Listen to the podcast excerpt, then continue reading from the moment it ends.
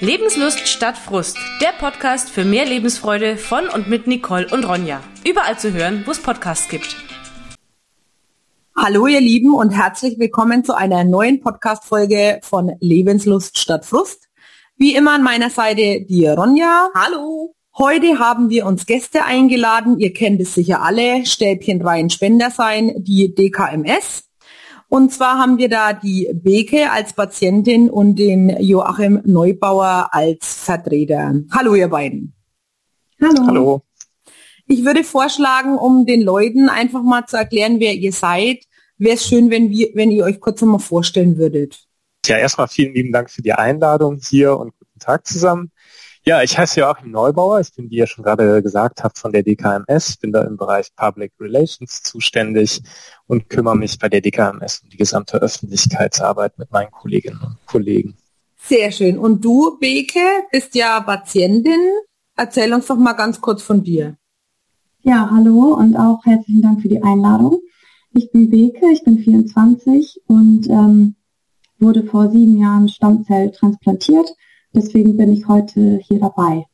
Okay, dann legen wir gleich los. Wir haben natürlich ein paar Fragen vorbereitet, um das Ganze ein wenig harmonisch zu gestalten. Und ich würde sagen, die Ronja stellt jetzt einfach mal die ersten Fragen. Genau, denn ich habe mir dann die Gedanken gemacht, was würde sich eventuell ein Hörer jetzt für Fragen stellen, der sich vielleicht mit der DKMS noch nicht so auskennt. Und da springen wir jetzt immer ein bisschen zwischen Patientin und dem Joachim, der dann die aufklärende Rolle, wie es praktisch hinter den Kulissen nebenher ausschauen soll, dann ein bisschen erklären soll. Beke, für äh, an dich wollte ich gerne die Frage richten, wie war denn das, bevor du Stammzellentransplant äh, eine Transplantation bekommen hast? Hast du da vorher schon von der DKMS gehört oder warst du da selbst schon äh, Patientin oder registriert auf irgendeine Art und Weise? Nee, tatsächlich habe ich vorher noch gar nichts von der DKMS gehört und bin nur durch meine Erkrankung und die äh, Transplantation auf die DKMS gekommen und habe da auch tatsächlich das erste Mal davon gehört. Ah jawohl, das ist interessant, weil es gab eine Zeit lang, ich glaube, es ist vielleicht zwei oder drei Jahre hier, da wurde die Werbung fast schon in Dauerschleife gestellt, ne, vom ja. Fernsehen, ja, Städtchen rein Spender sein. Ähm, Joachim, jetzt hast du uns im Vorfeld schon gesagt, du bist noch nicht so lange mit im Boot, aber was kannst du bezüglich der Werbung sagen? Welche Wege geht ihr, dass ihr dann auch weiterhin jemanden wie mir so ein Oberum zum Beispiel reinsetzt? Ja, also wir haben insgesamt ganz verschiedene Möglichkeiten und Wege, äh, potenzielle Spenderinnen und Spender zu erreichen, Social-Media-Kanäle. Natürlich auch in den Medien sind wir sehr präsent. Wir können immer sehr schöne Geschichten über unsere Patientinnen, Patienten und die ähm, Spender und Spenderinnen erzählen. Das sind immer sehr wirklich wunderbare Begegnungen, die wir da mit begleiten dürfen. Genau, und darüber werdet ihr auch in der Zukunft immer mal mhm. wieder was von uns hören. Sehr gut. Ja, ich finde es auch ganz wichtig, dass es solche Organisationen gibt, weil, wie gesagt, ich meine, es gibt genug kranke Menschen, ähm, die dann die Möglichkeit bekommen, über euch an Spender zu finden. Ne? Deswegen ist es auch ganz wichtig, hier Aufklärungsarbeit zu leisten. Genau, weil die wichtigste Situation ist eigentlich die, die Leute sind glaube ich, zum allergrößten Teil sehr bereit zu spenden. Wir müssten nur auf uns aufmerksam machen, wie du gerade gesagt hast. Und genau. dann sind sehr viele Menschen sehr, sehr hilfsbereit und wollen auch mitmachen. Diese Erfahrung ja. konnten wir immer wieder machen. Ja. Ja, vor allem ist es ja auch ein wenig Glückssache, ne, dass man dann auch geeigneter Spender ist. Die Frage haben wir jetzt nicht notiert, aber die kommt mir gerade so. Beke, wie lange hast du gewartet, bis du dann einen passenden Spender gefunden hast für dich? Ähm, bei mir ging das zum Glück relativ schnell. Also die Ärzte haben dann relativ schnell, äh, während ich Chemotherapie hatte, haben sie sehr relativ schnell festgestellt, dass ich eine äh, Transplantation brauche. Und äh, ja, da ging es auch sehr schnell, dass da jemand passendes für mich gefunden wurde. Also da war ich in der glücklichen Situation, dass schnell einer gefunden wurde und ich nicht noch verlängert irgendwie warten musste. Hm. Wie war eigentlich deine Geschichte? Erzähl uns doch einmal kurz deinen Werdegang zwecks der Erkrankung, was alles war, wie du dich dabei gefühlt hast und wie das dann mit der DKMS zusammengehangen hat. Ja, also äh, die ersten Symptome hatte ich äh, im April 2014 ging es los. Also da wusste ich natürlich noch gar nicht, ähm, ja, was alles kommen wird und wie das alles äh, zusammenhängt. Ich hatte erstmal Symptome, dass ich äh, sehr schnell erschöpft war beim Sport oder bei irgendwelchen Aktivitäten, dass ich da ja sehr schnell erschöpft war, keine Luft mehr richtig hatte, dass ich immer sehr blass wurde. Das waren so die ersten Anzeichen und dann ähm, hatte ich auch abends, wenn ich dann im Bett lag und schlafen wollte, hatte ich dann immer so ein komisches Rauschen im Ohr. So, ich habe so gehört, wie das Blut durch meinen Körper gepumpt wurde. Es war irgendwie ganz komisch und ja, irgendwann kam mir das alles ein bisschen komisch vor. Dann habe ich irgendwann meinen Eltern mal davon erzählt, dass irgendwie ja viele Sachen gerade irgendwie ein bisschen komisch sind in meinem Körper. Und daraufhin wurde dann ähm, beim Hausarzt erstmal ein Blutbild gemacht. Der hat dann auch direkt eine Blutarmut festgestellt bei mir. Und dann sollte ich dann direkt äh, nach Hamburg ins UKE. Und ja, da wurden dann eine Woche lang weitere Tests gemacht, um alles überprüfen und zu gucken, woran das alles liegt. Und dann wurde auch ja, direkt dann nach der Woche dann festgestellt, dass es sich da um Blutkrebs handelt. Das war natürlich erstmal ein Riesenschock und äh, ja, ganz, ganz unreal die Situation, in der dann die Diagnose kam und man es dann festgestellt hat, weil man sich natürlich auch nichts Schlimmes darunter vorgestellt hat unter den Symptomen. Und ja, dann ähm, war das auch schon relativ fortgeschritten, äh, weil ich eben so lange mit den Symptomen rumgelaufen bin, ohne irgendwie was zu sagen, weil ich mir da nichts bei gedacht habe. Und dann musste auch relativ schnell die Therapie losgehen. Ähm, da ging es dann los mit Chemotherapie, also viermal, vier Blö Chemoblöcke waren das, im Abstand immer von drei Wochen. Und ja, da musste ich dann immer am Wochenende, wenn die ähm, Therapie war, im Krankenhaus sein. Und in der Woche durfte ich dann nach Hause. Also habe ich dann immer, ja, immer viel Zeit zwischendrin gehabt. Und ich musste dann eben nur für die Therapie musste ich dann ins Krankenhaus. Mhm. Und als dann ähm, ja, feststand, dass ich die Transplantation brauche, wurde dann direkt die Suche gestartet nach einem passenden Spender und der wurde dann auch ja, zum Glück, wie gesagt, relativ schnell gefunden, sodass dann auch ähm, direkt im Anschluss der Chemotherapie auch die Transplantation dann anstand. Wie kann man sich so eine Transplantation jetzt mal vorstellen für die Hörer, die damit überhaupt noch keine Berührung hatten? Also ich auch nicht, deswegen frage ich mhm. jetzt. Also die, Transplantation, die Stammzelltransplantation kann man sich vorstellen wie eine Infusion. Also die Stammzellen wurden dann ja von der Spenderin in meinem Fall entnommen und mir über einen Zugang zugeführt. Also wie eine flüssige Transfusion. Hm, okay. Und kennst du deine Spenderin? Ja, die durfte ich kennenlernen. Zwei Jahre okay. nach der Transplantation, ja. Das ist toll, oder? Total. Sehr schön. so wie sie lacht auf jeden Fall.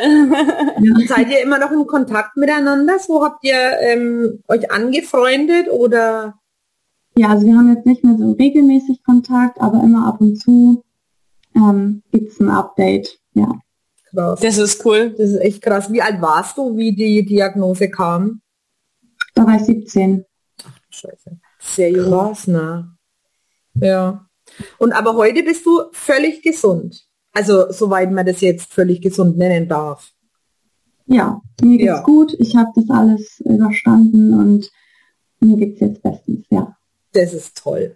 Also das, man sieht es dir auch an. Also du strahlst, äh, sehen ja unsere Hörer nicht, aber du strahlst. Also das sieht man dir auch an, wirklich. Ne? Dankeschön. Ja. Gut, dann fragen wir jetzt mal den oder? Ja, den Joachim, genau. genau. Ich würde nämlich an der Stelle gerne wissen, während äh, Beke dann die Diagnose erhalten hatte und im Krankenhaus war, wie läuft es dann bei euch hinter den Kulissen ab, dass ihr dann äh, aktiviert werdet, sozusagen, um aus eurem Spenderpool dann den richtigen rauszufinden oder wie funktioniert es dann bei der DKMS? Genau, also wir haben ja einerseits einen sehr großen registrierten Pool, kann man sagen, also wo quasi registrierte potenzielle Stammzellspenderinnen und äh, Stammzellspender schon drin sind. Das sind aktuell weltweit, das ist wirklich eine beeindruckende Zahl, 10,9 Millionen Menschen, ja. weil wir sind ja weltweit tätig, nicht nur in Deutschland. Ich glaube, das, das, ist auch nicht allen bewusst. Ja. Genau, und äh, nur in Deutschland haben wir zum Beispiel sieben Millionen registrierte Spenderinnen und Spender. Und in, diesem, in dieser Datenbank schauen wir dann erstmal nach, ob die sogenannten HLA-Merkmale, das ist so eine äh, genetische, ja, wie soll man das nennen? Da kann man quasi darüber hinaus, äh, darüber kann man hinausfinden, ob das passt mit einer Stammzellspende, ob der Patient oder der hoffentliche Empfänger ähm, passt zu einer Spenderin oder einem Spender. Dazu muss quasi die genetische Merkmalsstruktur sehr ähnlich sein. Das ist das mhm. Wichtige und das wird über ein Computerprogramm dann herausgefunden. Da sind wir mit anderen Datenbanken vernetzt und mit ganz viel Glück gibt es dann schon ein Match. Wenn das nicht der Fall ist, dann rufen wir quasi zu weiteren Registrierungen auf ähm, und machen einen Patientenaufruf, damit äh, Spender- und Patientenaufruf, damit die Leute sich diesen Fall angucken und dafür registrieren können. Die Sache ist natürlich, wenn man sich dann registriert, dann zählt diese Registrierung ja nicht nur für die Person, die betroffen ist, also den aktuellen Patienten, sondern man kann auch in Zukunft noch anderen zukünftigen Patienten, die an Blutkrebs leiden, denen kann man dadurch auch eventuell eine Stammzelle äh, übermitteln und denen somit das Leben retten. Das habe ich schon in Facebook auch gesehen, wenn dann ähm, wahrscheinlich in so einem Fall, wo dann dieser erste Abgleich vermutlich jetzt nichts bringt, dann wird ähm, via Foto jemand vorgestellt. Ich habe da jetzt schon öfters auch Kleinkinder gesehen, mhm. das ist immer besonders mühselig natürlich, wo dann da steht, äh, man genau. kann sich doch jetzt registrieren lassen, um dieses kleine Leben, wenn es gut läuft, zu retten, so auf die Art. Ne? Das ist dann vermutlich genau, jetzt der zweite Schritt, nehme ich dann mal an. Genau, das wäre dann der Schritt, den ich ja gerade schon kurz skizziert habe. Dann melden sich äh, auch sehr viele Leute, registrieren sich, das kurbelt natürlich an, das äh, motiviert die Menschen, das zu machen. Ich kann ja vielleicht auch gleich noch was zum Registrierungsvorgang sagen. Aber das wäre meine nächste Frage gewesen, wie genau. kompliziert genau. es ist, ne? Genau, äh, das ist nämlich eigentlich recht einfach. Also es ist wirklich kompliziert und auch sehr Corona-konform, muss man sagen. Denn man kann sich ganz einfach bei uns äh, ein Registrierungsset bestellen und zwar, wenn man auf unsere Website geht, www.dkms.de, da gibt es, wenn man dann oben rechts auf die Seite guckt, direkt auf der Startseite einen kleinen Button, auf den man draufklickt, Spenderin werden. Und ja, da kann man ein Registrierungsset anfordern und das müsst ihr euch so vorstellen, da sind dann einfach drei Wattestäbchen drin. Dazu natürlich noch Informationsmaterial, damit man sich über den Vorgang der Registrierung ein bisschen ja, informieren kann und eine Einverständniserklärung. Und man muss nicht mehr tun, als diese Wattestäbchen in seinen Mundraum zu stecken, und zwar an die Wange. Dort nimmt man einen, von der Mundschleimhaut einfach kurz einen Abstrich. Das macht man, indem man das Stäbchen äh, ja, quasi einfach nur dreht. Mhm. Ist aber auch alles nochmal beschrieben im Infomaterial. Und diese drei Stäbchen plus Einverständniserklärung einfach zurück ins Kuvert. Und das kann man dann an uns zurückschicken. Das ist aber sehr, sehr wichtig. 40 Prozent der Menschen machen das leider nicht. Und da oh. sind wir immer sehr, sehr fleißig dabei zu sagen, bitte, bitte Leute, wenn ihr die Registrierungssets bestellt, schickt sie zurück, weil damit kann man Leben retten. Sonst bleibt diese Chance quasi auf dem Schreibtisch liegen. Und jetzt ist es ja so, also ich habe das vor, ich glaube, das war 2016 oder 17. Also schon ein paar Jahre hier, vielleicht sogar noch länger, wo ich das selber gemacht habe, weil ich irgendwann einmal in einem Leserbrief, glaube ich, dieses Dankeschreiben von jemandem, äh, von einem Empfänger gelesen habe und ich war so gerührt und dann dachte ich, oh mein Gott, das, wenn es so einfach ist, dann will ich auch die Chance haben, jemanden genauso glücklich mhm. zu machen, weil ich wäre ja auch froh, wenn ich diese Hilfe kriegen würde. Und dieses Set, das zu bekommen und das wegzuschicken wieder, das war ja damals kostenfrei. Also das heißt, ich hatte da absolut null Umstände. Du musst genau, ja zum Briefkasten gehen und es einwerfen. Im Endeffekt ist das alles. Ja, ich bin gerade schockiert, richtig. dass ihr sagt, das schaffen 40 Prozent nicht. Was ist denn das für ein Weg? Vermutlich tatsächlich oft dann, dass man es vergisst im äh, Alltagsstress, aber tatsächlich die Zahlen überraschen immer wieder. Äh, es sind 40 Prozent und wahrscheinlich geht es einfach nur unter. Also ich würde da niemandem Böswilligkeit unterstellen, aber es ist für uns so unglaublich schade, weil jeder, der dabei mitmacht, von diesen 40 Prozent könnte auch nochmal ein Leben retten und das ist halt unsere tägliche Arbeit und auch ja. unsere riesige Motivation bei der DKMS, dass wir einfach so vielen Menschen wie möglich mit Blutkrebs helfen wollen. Ja, also ich muss ja ganz ehrlich sagen, wir können da bei der Lebenslustakademie auch gerne mal einen Aufruf machen für euch, ähm, weil wir sind ja jetzt gerade dran, äh, für krebskranke Kinder ähm, Geld zu sammeln, um hier vor Ort eine äh, Stiftung zu unterstützen. Aber ich denke auch für die DKMS wäre das auch immer schön, wenn wir da mal aufrufen, liebe Menschen, wenn ihr dieses Registrierungsset habt, einfach mhm. zurückschicken. Es ist, wie ihr gesagt habt, kostenfrei. Es kann einfach in den Briefkasten eingeworfen werden und dann geht's an uns. Dann kommen dort quasi diese kleinen Wattestäbchen, die man benutzt hat, ähm, die werden in unser Labor gebracht. Und da wird dann, werden diese HLA-Merkmale, die ich vorhin schon kurz thematisiert habe, die werden dann analysiert. Man kommt dann in die Datenbank rein und dann ist man schon in diesem weltweiten Abgleich drin. Natürlich anonymisiert. Das ist ja ganz selbstverständlich. Jawohl. Beke, wie war denn das bei dir dann? Ich nehme mal an, als Spenderin kommst du ja selber jetzt mit deiner Spende nicht mehr in Frage, ne? Nee, ich darf mich leider nicht bei der DKMS typisieren. Aber hast du dann auch irgendwo die Initiative ergriffen, um einfach dein Umfeld, jetzt Freunde und Familie zu sensibilisieren? Weil ich denke mal, als Betroffene bist du natürlich jetzt dem Thema trotzdem nochmal komplett anders eingestellt als wir. Ja, es ist tatsächlich, meine Freunde und Familie haben natürlich durch die ganze Zeit, in der ich krank war und durch die ganze Geschichte, dadurch findet natürlich auch irgendwie so eine Sensibilisierung statt. Und da haben sich dann auch alle ähm, direkt typisieren lassen bei der DKMS. Und ähm, ich habe mich dann auch, ähm, später bin ich dann zufällig darauf gestoßen, dass es ein Volunteer-Programm gibt bei der DKMS. Und äh, ja, da, daraufhin habe ich mich dann selber auch dafür eingesetzt, ähm, selber eben die Typisierungsaktion zu leiten, die es gibt von der DKMS aus, also zum Beispiel Schulaktionen, cool. wo dann eben, mhm. wo dann eben auch viele ähm, ja. potenzielle Spender und Spenderinnen ja, typisiert werden. Hm. Also das ist eine gute Idee, da werden wir uns auch mal äh, dafür schlau machen und weil das können wir hier bei uns ja auch machen. Das ist auch mal eine gute Sache, würde ich mal sagen. Ne? Eine Idee auf jeden Fall wäre ja. ja. Gut. Genau. Also da ja. könnte ich vielleicht noch kurz ergänzen. Gerne. Ja, das ist sowieso ein riesig, also wertvoller Einsatz für uns. Das muss man ganz klar sagen. Volunteers wie die Beke, das ist einfach, da hat man die Geschichte aus der ersten Hand. Also so wie hier, man hört es halt mal direkt. Das sind Leute, die ja die Erfahrung gesammelt haben, gut und schlecht. Also erst vielleicht diese Verzweiflung bei der Krankheit. Man kann sich das ja gut vorstellen, mhm. auch wenn natürlich jeder anders darauf reagiert.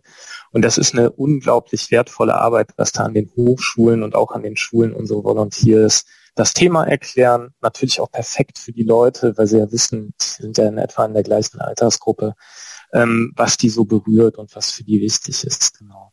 Hm.